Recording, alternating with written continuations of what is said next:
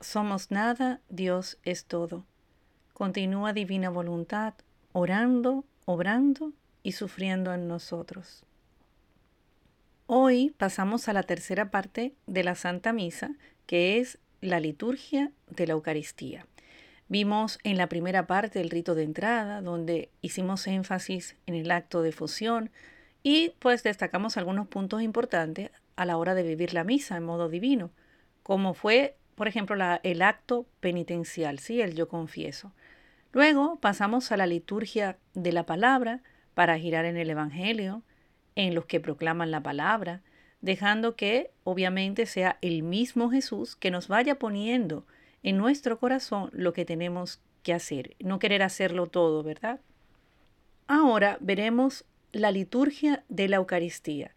Y en esta parte encontramos lo que es el ofertorio, el prefacio, el santo, la epíclesis, están anotadas en el manual, sí, por si queréis verlo.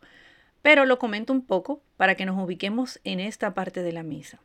En la ofrenda, que es la preparación de los dones, es cuando se lleva al altar el pan y el vino con agua, son los dones que luego se convertirán en el cuerpo y la sangre de Cristo. Y en esta parte podemos ofrecerle a Jesús nuestra misma voluntad en el altar, junto con las especies, y mm, atar al altar como trono majestuoso de Dios también todas las voluntades humanas, no solo la nuestra, sino traer las de todos. El prefacio es la parte de la misa cuando el sacerdote dice, el Señor esté con ustedes y con su espíritu. Levantemos el corazón, lo tenemos levantado hacia el Señor. En este momento, si tú quisieras contar cuántas personas hay en misa, seguro que te ibas a equivocar, por más bien que contaras. ¿Por qué? Porque en la misa está reunida toda la creación, la humanidad entera aquí en la tierra junto a todos los santos, junto a todos los ángeles del cielo, sin espacio ni tiempo. Cuando decimos el Señor esté con ustedes y con su espíritu, ese ustedes se refiere no solo a los presentes, sino a todos los seres humanos en el mundo, de todos los tiempos, ¿eh? de todos los tiempos. Levantemos el corazón, lo tenemos levantado hacia el Señor, ¿verdad? Levantarlo hasta el cielo, para que todos los que estamos acá en el mundo nos unamos a todos los que están allá en el cielo, en la iglesia purgante, a las criaturas de todos los tiempos, todos en unidad del fiat eterno. Y luego viene la parte que es la parte del santo, la epíclesis. El santo es cuando decimos, santo, santo, santo es el Señor, Dios del universo. En este momento nos podemos unir sí, en esta parte, a todas las alabanzas de los ángeles, a todas las alabanzas angélicas. Luego está el momento del epíclesis, que es cuando el celebrante, si os fijáis en la misa, extiende las manos sobre el pan y el vino e invoca al Espíritu Santo para que el pan y el vino se transformen en el cuerpo y la sangre de Cristo. Y en ese momento es cuando nosotros nos arrodillamos. El sacerdote imponiendo las manos sobre las ofrendas, pide al Espíritu Santo que descienda y haga esa transustanciación del pan y el vino en el cuerpo y en la sangre del mismo Cristo. En este momento, ¿sí? desde el prefacio al epíclesis, Jesús vive su pasión, son las visiones del Padre Pío. Y vamos a entrar ya en esta tercera parte, que es la liturgia de la Eucaristía, después de esta breve introducción de lo que vamos a ver. Lo podrán ver en el manual que viene más específico, ¿sí? La liturgia de la Eucaristía es la parte más importante de la misa, es el centro de este divino sacrificio. Vamos a escuchar ahora las lecturas para ir viendo qué nos va diciendo Jesús y qué podemos hacer nosotros en modo divino durante esta parte de la misa. Volumen 17, 30 de octubre de 1924. Los ángeles son ángeles porque se han conservado en el acto primero en el cual fueron creados. Y del conocer el más o el menos de la suprema voluntad, vienen constituidos los diversos coros de los ángeles. Hija mía, ¿quieres tú saber por qué son ángeles? ¿Por qué se han conservado bellos y puros como salieron de mis manos? Porque se han mantenido siempre firmes en el acto primero en el cual fueron creados. Por lo tanto, estando en aquel acto primero de su existencia, están en el acto único de mi voluntad, que no conociendo sucesión de actos, no se cambia, ni crece ni decrece, y contiene en sí todos los bienes posibles e imaginables. Y los ángeles, conservándose en el acto único de mi voluntad, en el cual los hice salir a la luz, se mantienen inmutables, bellos y puros. Nada han perdido de su primera existencia, y toda su felicidad es el mantenerse voluntariamente en el acto único de mi voluntad. Todo encuentran en el círculo de mi querer. No quieren para hacerse felices, sino lo que les suministra mi voluntad. Pero, ¿sabes tú por qué hay diferentes coros de ángeles, uno superior a otro? Están aquellos más cercanos a mi trono. ¿Sabes por qué? Porque mi voluntad, a quien ha manifestado un acto solo de mi voluntad, y a quien por dos, a quien por tres, a quien por siete, y en cada cosa del acto que mi voluntad manifestaba de más, se volvían superiores a los demás, y se volvían más capaces y más dignos de estar cercanos a mi trono. Así que, por cuanto más mi voluntad se manifiesta, y en ella se conservan, tanto más quedan elevados, embellecidos, felices y superiores a los demás. Mira entonces cómo todo está en mi voluntad, y en el saberse conservar, sin jamás salir, en aquella misma voluntad de la cual han salido. Y del conocer el más y el menos de mi suprema voluntad, vienen constituidos los diversos coros de los ángeles, sus distintas bellezas, los diversos oficios, la jerarquía celestial. Si tú supieras qué significa conocer de más mi voluntad, hacer un acto de más en ella, conservarse, obrar en esa mi voluntad conocida, donde viene constituida el oficio, la belleza, la superioridad de cada criatura. Oh, cómo apreciarías de más los diversos conocimientos que te he manifestado sobre mi voluntad. Un conocimiento de más sobre mi voluntad eleva el alma a tal altura sublime que los mismos ángeles quedan estupefactos y raptados, y me confiesan incesantemente, Santo, Santo, Santo. Mi voluntad se manifiesta y llama de la nada las cosas, y forma los seres, se manifiesta y embellece, se manifiesta y eleva más en lo alto, se manifiesta y engrandece más la vida divina en la criatura, se manifiesta y en ellas forma los portentos nuevos y nunca conocidos.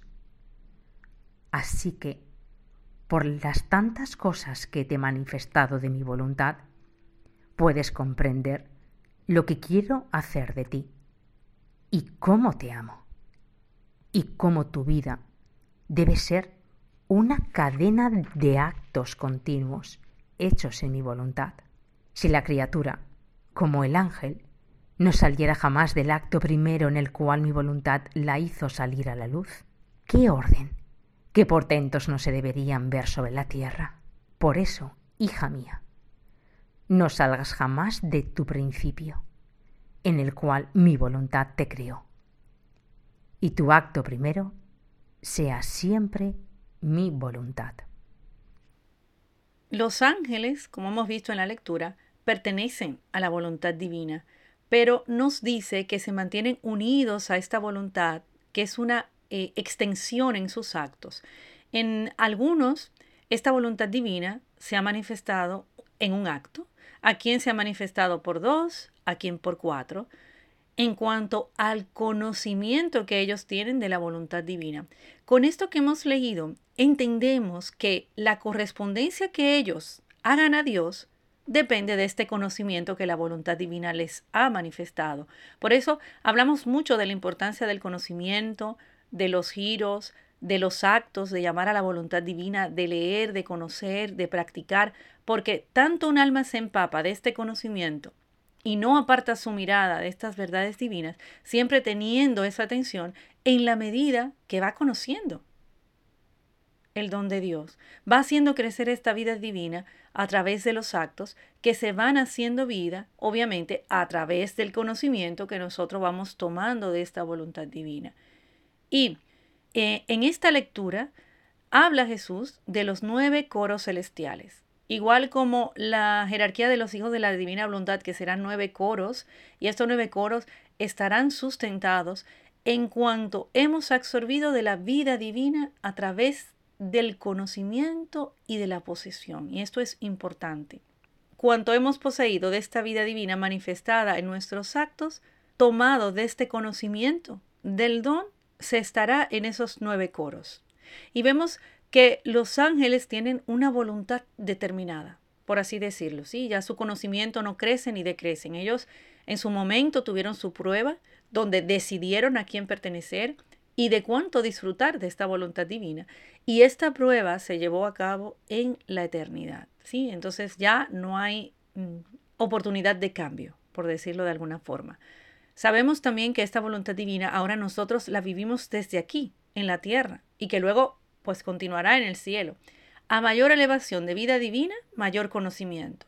Y debemos trabajar con estos grados de conocimiento en esta vida desde aquí. Y todo conocimiento que nosotros vamos adquiriendo debemos transformarlo en acto. ¿Sí? No es solo conocer por conocer, sino dar vida al acto. El conocimiento que nosotros vamos adquiriendo dará vida al acto, porque todo acto que hacemos tiene que tener en sí mismo la voluntad divina que lo vivifica. ¿Qué quiere decir esto? Que todo lo que nosotros vamos conociendo tenemos que llevarlo a la práctica. Cada verdad divina debe ser practicada.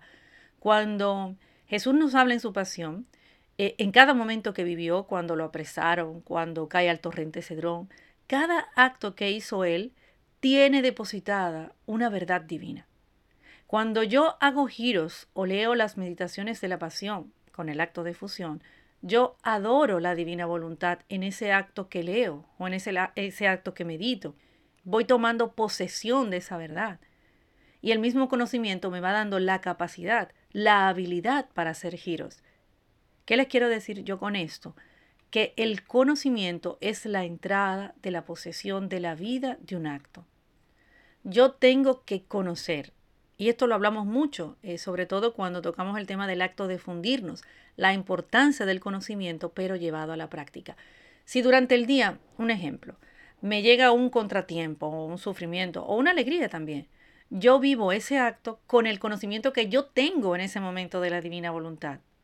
Por lo que en todos ese mismo acto no se vivirá igual. ¿sí? Y lo mismo pasa en la misa, que es a donde yo quiero llegar ahora. Podemos compartir entre todos y las ideas o cómo lo hacemos nosotros, pero será vivido de manera diferente, porque se basa en el conocimiento que yo vaya teniendo de la voluntad divina. Por eso el conocimiento es indispensable y esencial. Otro ejemplo, ¿verdad? Un acto de Jesús. Puede ser del Evangelio, o en este caso la, la consagración, cuando él reunido en la última cena instituye el sacramento, este sacramento. Este acto que hace Jesús contiene méritos infinitos de amor. Y yo lo que hago es, al unirme a su voluntad divina, pensar en ese acto, yo lo refresco, ¿sí? Por, decirlo de alguna forma, o sea, al recordarlo, así como que se reactiva otra vez con mi pensamiento, pero de acuerdo al conocimiento que vaya teniendo de la voluntad divina. Yo tengo que hacer los giros para entrar en el acto y tomar la vida. Si no lo hacemos, no tendremos la manifestación completa o la verdad que ese acto nos da. Porque todo conocimiento tiene que ser transformado en un acto tangible, acto real, acto de vida. Y los ángeles eso es lo que hacen todo el tiempo. Todo el tiempo glorifican a Dios, son movidos por la voluntad divina, son vivificados por esta voluntad divina y glorifican a Dios de manera continua, glorifican a las tres divinas personas, todos los actos de Jesús, sí, al niño cuando nace, todo.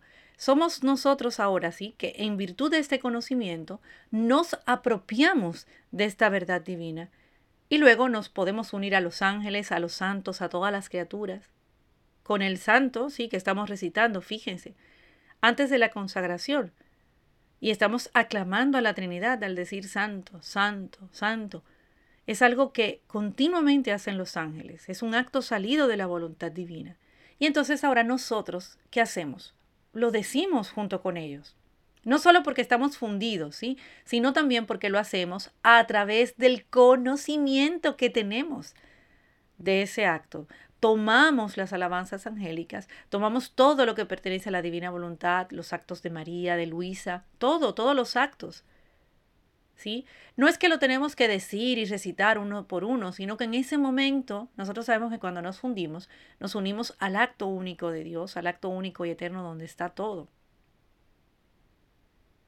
en esa unidad, en esa eternidad, en esa universalidad de la voluntad divina. La eternidad significa que si hacemos un acto divino una sola vez, ese acto se hace continuo, es un acto continuado, porque la vida, la vida se supone continuidad, ¿verdad? La vida no tiene interrupción.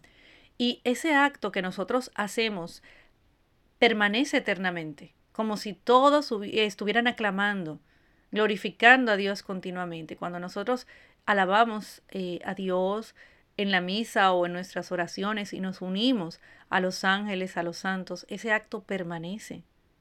Y no solamente lo estamos eh, alabando de palabras, sino con todos nuestros actos, con, con nuestros pensamientos, con nuestras palabras, con nuestros latidos, con nuestras alegrías, con nuestros sufrimientos, con todo, con todo lo de la criatura.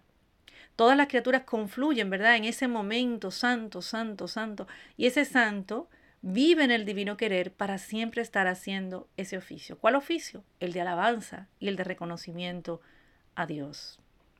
Es lo que Luisa llama el ejercicio del divino querer. ¿Os acordáis? Nosotros vimos eso cuando vimos al principio la formación de los hijos de la luz, ir llamando a la voluntad divina en cada acto. ¿Qué nos puede pasar? Que todos estos conocimientos que vamos teniendo en el momento de estar en la Santa Misa, deseemos, ¿verdad?, aplicarlos todos. Girar con la sangre, girar aquí, girar allí. Pero nosotros sabemos que al fundirnos y entramos en ese acto único de Dios, tomamos todo. Y Jesús lo que va haciendo es que nos va dando el conocimiento de acuerdo a la habilidad a la disposición que tengamos nosotros de tomar esos conocimientos. Si esos conocimientos, esa verdad divina no se practica, no nos dará la siguiente, aunque parezca que sí.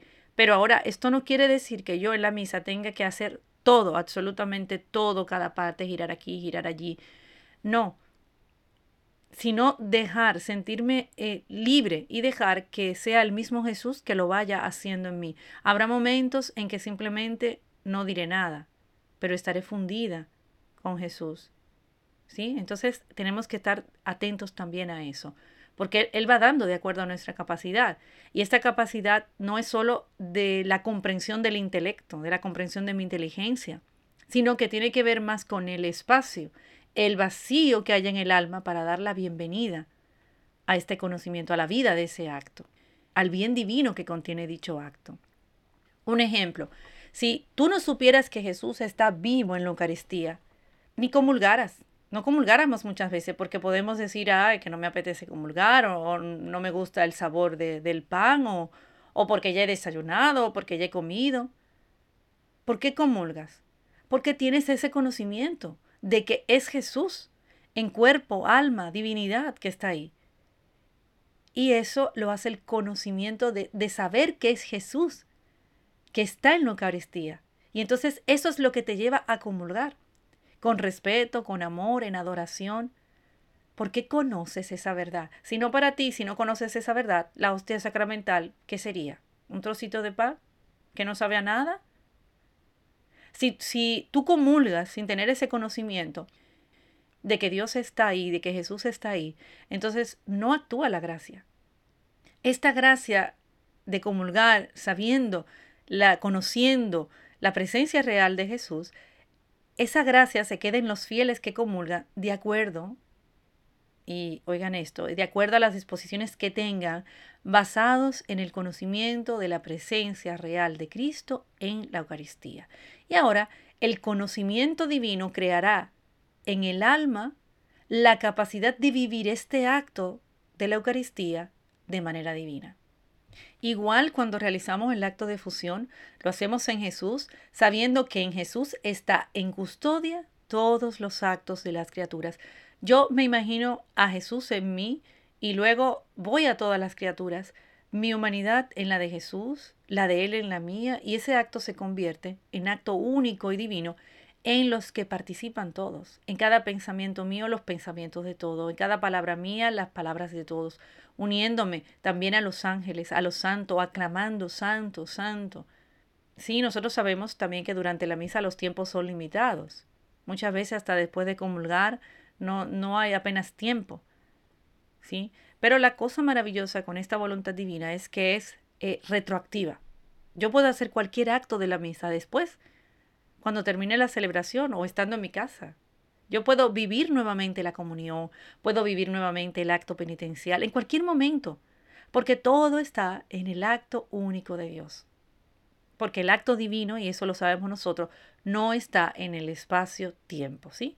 Después de la misa podemos recuperar el acto. Si hemos estado en la misa y hemos estado distraídos o algo o alguien nos, nos ha estado distrayendo, si a veces se ponen delante de nosotros en los bancos, se ponen niños que están moviéndose, que están riendo, que, y nosotros estamos ahí mirando al niño, haciéndole gracia al niño, sacándole la lengua, eh, mm, eh, haciéndole cosas con los ojos para que el niño se ría y eh, nos distraemos, ¿sí? Pero nosotros después podemos tomar e, ese acto Ahora bien, esto no quiere decir que yo viva la misa ahora pues distraída. Digo, bueno, yo voy a vivir esta misa eh, distraída y ya cuando esté en mi casa tranquilamente la voy a vivir eh, en voluntad divina porque todo es eterno y yo puedo tomar... No, no, no. No, es, no podemos hacer las cosas adrede, ¿sí? Eh, ojo con eso, ¿verdad? Atención con eso. Bueno, vamos a escuchar ahora la siguiente lectura y luego la comentamos. Volumen 14. 6 de julio de 1922. Quien vive en la divina voluntad es depositaria de la vida sacramental de Jesús. Después de esto, he continuado con las demás horas de la pasión, y mientras seguía la cena eucarística, mi dulce Jesús se movió en mi interior y con la punta de su dedo ha tocado fuerte en mi interior, tanto que lo he oído con mis oídos y he dicho entre mí, ¿qué querrá Jesús que llama? Y él, llamándome, me ha dicho. No bastaba tocar para hacerme oír, sino también llamarte para ser escuchado. Escucha, hija mía. Mientras instituía la cena eucarística, llamé a todos en torno a mí. Miré todas las generaciones, del primero al último hombre, para dar a todos mi vida sacramental, y no una vez, sino tantas veces por cuantas veces tiene necesidad del alimento corporal. Yo quería constituirme como alimento del alma, pero me encontré muy mal al ver que esta mi vida sacramental quedaba rodeada por desprecios, por descuidos y aún por muerte despiadada. Me sentí mal. Sentí todas las congojas de la muerte de mi vida sacramental, tan dolorosa y repetida. Pero miré mejor. Hice uso de la potencia de mi querer y llamé en torno a mí a las almas que habrían vivido en mi querer. Oh, cómo me sentía feliz.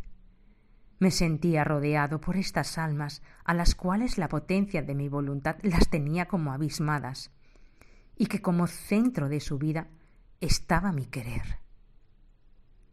Vi en ellas mi inmensidad y me encontré bien defendido por todas. Y a ellas confié en mi vida sacramental. La deposité en ellas para que no sólo me cuidaran, sino que me correspondieran por cada hostia consagrada con una vida de ellas.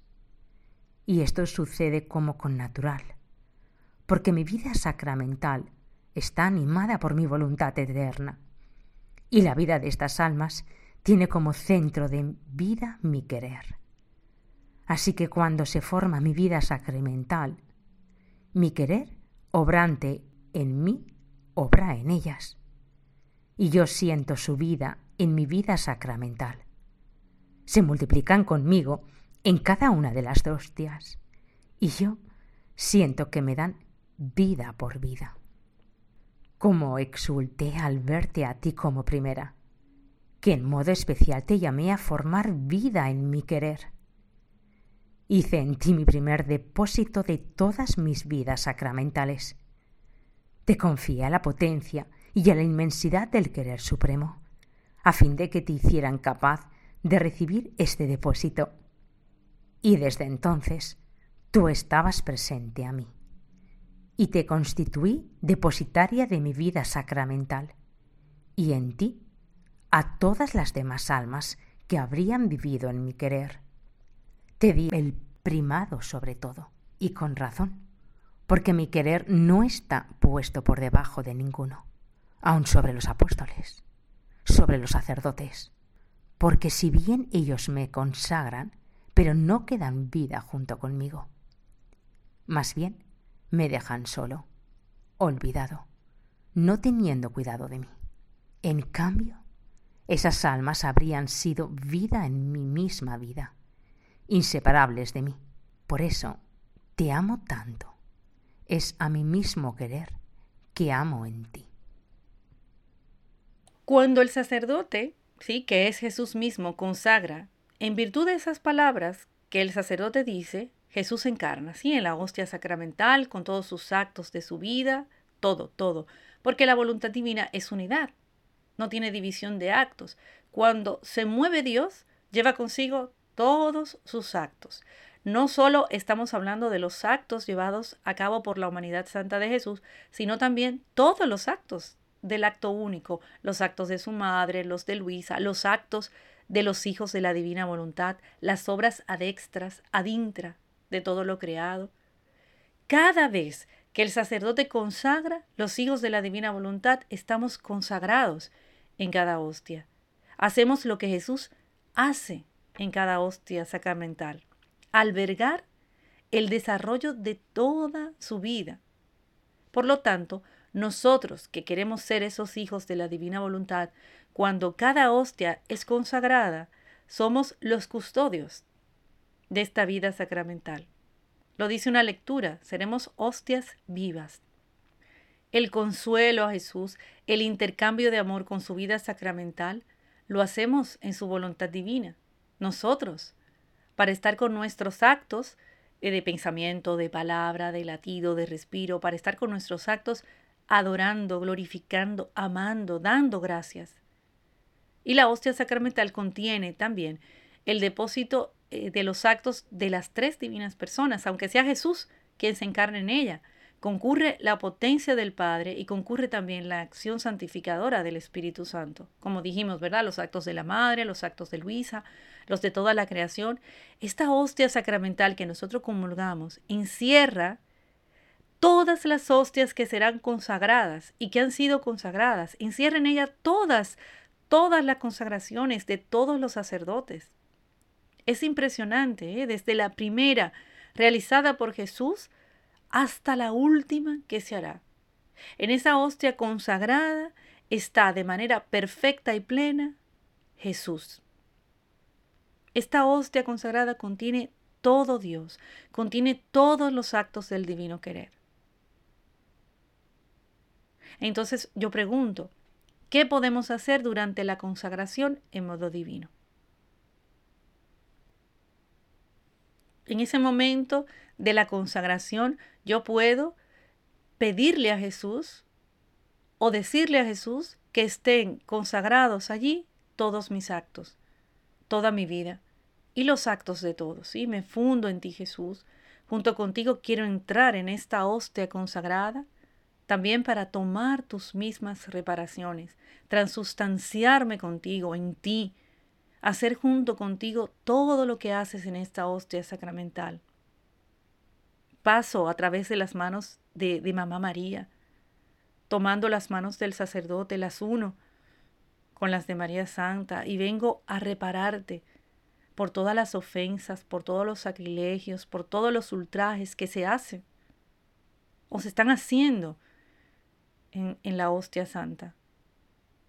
Sin embargo, no todo el mundo sabe aún hacer giros y durante ese momento puede hacer cualquier oración ya aprendida, como por ejemplo, puede ser la de los pastorcitos de Fátima, ¿sí? Yo creo, adoro, espero, te amo, te pido perdón por los que no creen, por los que no te esperan. Hacer esto no está mal, porque al principio hemos hecho el acto de fusión y hemos llamado a la voluntad divina, ¿sí? Pero, pero tenemos que avanzar en los conocimientos y este avanzar es entrar en el acto tenemos que entrar en el acto, consagrarme junto con Jesús. Siempre debo recuperar la verdad divina que contiene dentro de ese acto. Sí, otro ejemplo, por ejemplo, yo puedo también tomar las palabras que ha dicho el sacerdote, sí, de la consagración, las hago mía para en tu acto único tomar el acto en que tú, Jesús, te consagraste a ti mismo en la última cena. ¿sí? En cada una de las palabras que pronunciaste, te digo, te amo, te adoro, te bendigo. Tomo la vida divina de esta acción, el mérito divino de este acto, para adorarlo, bendecirlo, darte gracias, en mi nombre y el de todos. Tomando la vida de esas mismas palabras que pronunciaste al consagrarte para yo consagrarme contigo, para yo transustanciarme en ti y a través de mí traerte todo y a todos. Junto contigo reparo, purifico, santifico este acto de comulgarte. Y cada, cada momento será diferente. Yo puedo ir a misa todos los días y cada momento será diferente. Luego viene, ¿verdad?, el momento en que el sacerdote eleva el, el cáliz, cuando dice del mismo modo, acabada la cena, ¿sí? ese momento en que él levanta el cáliz, toman y beban todos de él porque ese es el cáliz de mi sangre, sangre de la alianza nueva y eterna. Yo ahí también puedo hacer mi giro y entrar en ese acto. Jesús, actualizo todo lo que hiciste en el memorial de la última cena. Con tu voluntad vengo a tomar todos tus actos para consagrar todo mi ser en el tuyo y convertirme en anfitrión eterno de tu voluntad. Y lo puedo decir con palabras o puedo construir en mi mente un pensamiento. ¿Sí? Puedo ver el cáliz y puedo ver multitud de personas dentro de ese cáliz. Jesús, sumerjo mi alma en el agua y sangre que salió de tu costado para ser purificada, para ser embellecida para recibirte en mí como tú quieres ser recibido. Me uno a la Madre y tomando junto con ella el cáliz preciosísimo de la sangre de Jesús, lo llevo a todas las iglesias, a todos los agonizantes, a todos los fieles, a todas las criaturas de todos los tiempos, para que esta sangre les regale la conversión y la santidad divina en todos sus actos, ¿sí? Y como dijimos, no solo es de palabras, sino también de pensamiento o de intención en nuestro corazón. Podemos, como yo decía, ¿verdad?, durante la elevación del cáliz, imaginarnos a toda la familia humana que está a los pies de la cruz y recibe sobre ella la sangre salvífica de Jesús, pidiendo que venga siempre ¿eh? en el advenimiento del reino de la divina voluntad. Y vivir la consagración de la sangre con el agua como la unión de la naturaleza humana con la divina. Ustedes saben que el sacerdote mezcla un poco de agua con el, vino, ¿sí? Y con este signo el sacerdote le pide a Dios que una nuestras vidas a la suya. Miren, voy a leer algo de San Cipriano referente a, a este momento de la misa, ¿sí? San Cipriano, a mediados del siglo II, escribió sobre este gesto litúrgico lo siguiente. El sentido simbólico de la mezcla de agua Así como el vino absorbe el agua, así Cristo nos ha absorbido en sí mismo a nosotros y a nuestros pecados. Por esto, cuando el agua cae en el vino, los fieles se unen con él, a quien han seguido por la fe, y esta unión es tan fuerte que nada la puede deshacer, lo mismo que es imposible separar el agua del vino. Si nos fijamos en la consagración del cáliz, siempre va a haber más vino que agua como si el mismo Jesús nos dijera que quiere hacer todo divino en nuestra naturaleza humana que está representada en el agua. Y en el vino la naturaleza divina, tal como era Jesús, naturaleza humana y naturaleza divina. seguimos. Y entonces, en el momento de la comunión, con nuestro acto de fusión, ya estamos fundidos en la voluntad divina de Dios. Me uno a Jesús, a su humanidad, a su divinidad. ¿Para qué? Para entrar en el acto. ¿Qué es entrar en el acto? Ya no es solo darle mi correspondencia de amor y adoración, sino tomar, tomar el bien divino para llevarlo a las criaturas. Este acto lo puedo vivir de muchas maneras. Seguramente cada uno no solo lo vivirá de una manera particular, sino que en cada comunión será diferente. Nos unimos al acto primero de Jesús cuando instituye este sacramento. Cuando nosotros ¿sí? recibimos este sacramento fundidos en Jesús, en su misma voluntad divina, tomamos los méritos divinos que encierra, de reparación, de gloria. Cada hostia sacramental contiene, como hemos dicho antes, su vida, sus oraciones, todo. Y así como la vida eucarística se multiplica en cada hostia consagrada, cuando el sacerdote hace eh, la consagración, así su voluntad divina se multiplica en cada acto nuestro. ¿Para qué? Para llevarnos a ser hostias vivas. Es un momento que yo lo puedo vivir en silencio, ¿sí? En adoración, o también puedo ir haciendo un trabajo interior, llevando a Jesús a todas las almas del purgatorio, a los agonizantes, dándole mi reconocimiento de amor por todos los que no comulgan, o por quienes lo hacen en pecado, o también por quienes comulgan de una manera santa, pero en santidad humana. Puedo tomar de Jesús su misma vida para dar vida de gracia, de santidad, de amor a todas las almas, tomar sus mismas oraciones, también podemos llamar a María para que ella sea la que comulgue en nosotros y reciba a Jesús, comulgue junto con nosotros. Podemos hacer un giro cuando vamos a comulgar. También podemos ir en profundo silencio con la intención divina en nuestro corazón. Claro, esta intención divina que yo tenga en mi corazón va a estar avalada por el conocimiento que yo estoy teniendo del acto. ¿Sí? También puedo construir, como dijimos, una imagen mental que represente ese momento, ya sea que nos imaginemos en el altar como si fuera la última cena, que está Jesús allí rodeado de sus discípulos, o en el pesebre de Jesús en el nacimiento. Cada uno vive ese momento de manera personal. ¿Sí? Ya durante la comunión, que estamos recogidos, es un momento íntimo, sabiendo que Jesús está en una prisión, que es la hostia sacramental, y quiere ser liberado a través de nuestros actos, y un alma que se funda y se abandone en él. En esa hostia sacramental, pues está toda su vida, sus oraciones, todos sus actos, para nosotros tomarlo y llevarlo. No tenemos que estar todo el tiempo, ¿verdad?, haciendo giros. Podemos hacer un momento de silencio teniendo esa intención en nuestro corazón. Cada uno puede compartir la manera como lo hace. No lo que el Señor te hace sentir o lo que el Señor te muestra durante la comunión. No, eso no, sino cómo cada uno lo hace. Yo puedo decir, pues yo durante el momento de la comunión que voy a la fila, pues le digo, Jesús, me uno a tu humanidad, a tu divinidad, llamo a la Santísima Virgen María a que venga a recibirte junto conmigo, y yo en esta comunión quiero encerrar las comuniones de todos para darte todo el amor que no te dan las criaturas.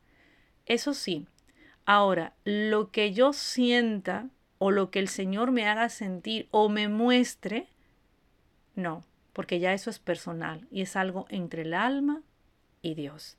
¿Sí? Seguimos. Vamos a escuchar la siguiente lectura.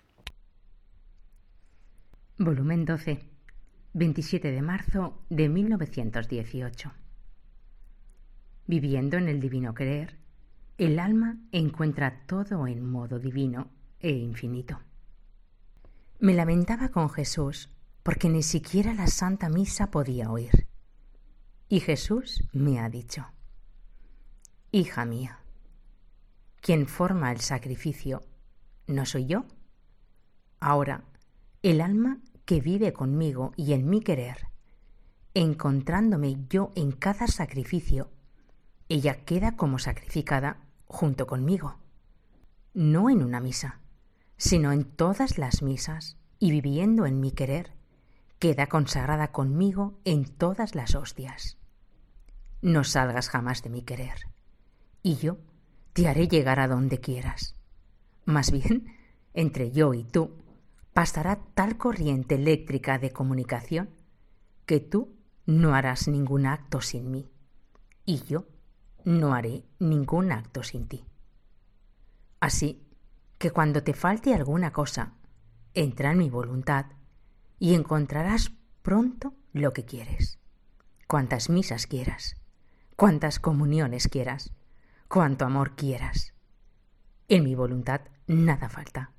Y no solo, sino que encontrarás las cosas en modo divino e infinito. Volumen 7. 14 de octubre de 1906. La propia estima envenena la gracia. Purgatorio de un alma por haber descuidado la comunión. Después de esto, veía a un alma del purgatorio que al vernos se escondía y nos rehuía. Y era tal la vergüenza que ella sentía que permanecía como aplastada.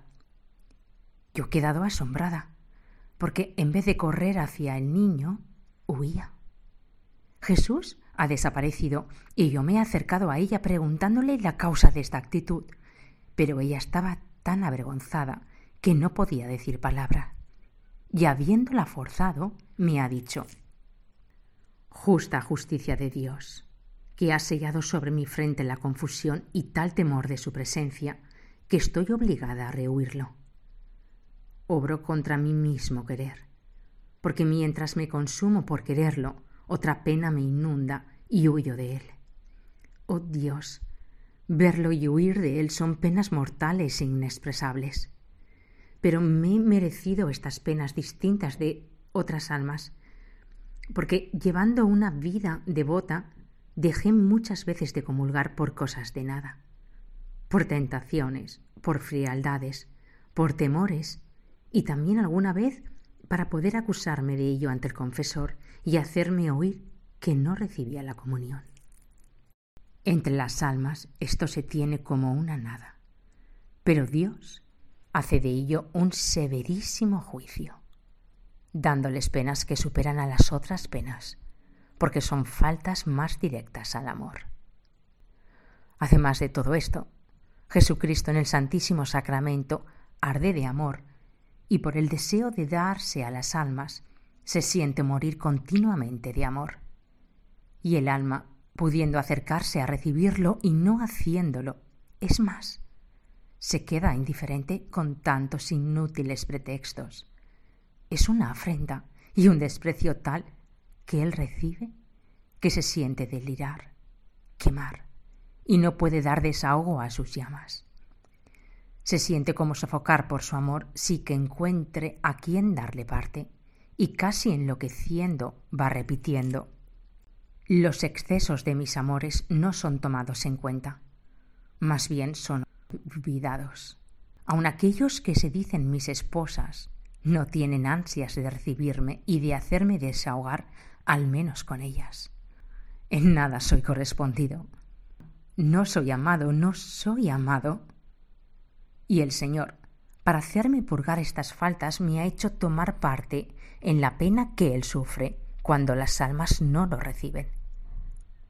Esta es una pena, es un tormento, es un fuego que comparado al mismo fuego del purgatorio se puede decir que éste es nada. Después de esto me he encontrado a mí misma, atónita pensando en la pena de aquella alma, mientras que para nosotros se tiene verdaderamente como una nada el dejar la Santa Comunión. Con estas últimas palabras de Luisa, lo vamos a dejar aquí, como Luisa dice, después de esto me he encontrado en mí misma, atónita, pensando en la pena de aquella alma, mientras que para nosotros se tiene verdaderamente como una nada el dejar la Santa Comunión. Nos quedaría ver la parte del Padre Nuestro, la paz y ya la parte que es la, la despedida, ¿sí? Lo dejamos aquí, profundizar un poco más en este momento de la Santa Misa, que es la parte de la Eucaristía hay muchísimo, muchísimo que trabajar referente a esta parte. Entonces los grupos que ya sea que lo estén compartiendo por el chat o que eh, se estén reuniendo en equipos para trabajarlos por, por los encuentros que están haciendo, trabajar con más profundidad esta parte, ¿sí? Ya nos quedaría ver la última parte, que sería la cuarta. Te adoramos Cristo y te bendecimos que por tu santa cruz redimiste al mundo. Fiat.